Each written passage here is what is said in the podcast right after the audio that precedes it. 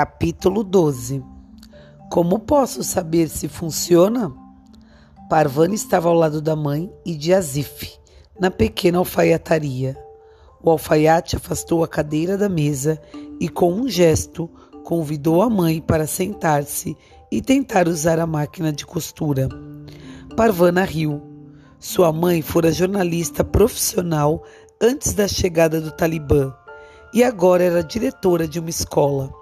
Ela sabia fazer muitas coisas, mas não sabia usar uma máquina de costura. A mãe franziu a testa e fez um aceno de cabeça para Zif. Ele também nunca usara uma máquina de costura, mas conseguiu entender como ela funcionava depois de ficar sentado por um minuto diante dela. Ela não precisa de eletricidade, disse o alfaiate. Funciona com pedal, basta movimentar o pé. Azif se mexeu na cadeira para apoiar o pé no meio do pedal. Parvano viu fazer uma costura. Ele olhou diretamente para ela. Há uma engrenagem aqui que parece estar travando, disse Azif. Uma gota de óleo e ela vai funcionar como se fosse nova. Vamos ver, respondeu Azif. Onde estão as outras? O alfaiate levou Azif para os fundos para lhe mostrar as outras máquinas. A escola ia abrir um curso de costura. Ele vai ficar aqui por algum tempo, disse a mãe. Vamos ver os tecidos. Elas se dirigiram ao mercado.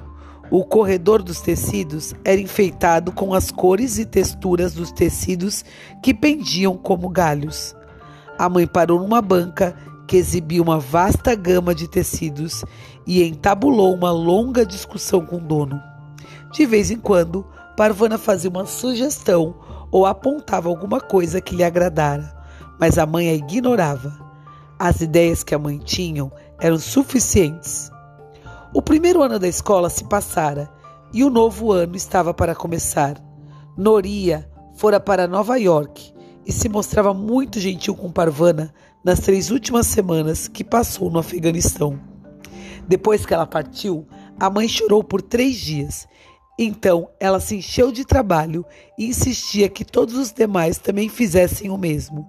Quando Parvana, Maria e Azif não estavam fazendo faxina, pintando e preparando a escola para recomeçar as atividades, se punham a trabalhar na horta. Além disso, eles estudavam todas as noites. Agora que Parvana dominara a arte de multiplicar frações, as lições não a incomodavam. Trabalhando duro e regularmente, ela deu conta dos livros de exercícios do sétimo e do oitavo ano e começou a estudar o do nono. Se você continuar neste ritmo, logo estará no curso secundário, disse-lhe a mãe.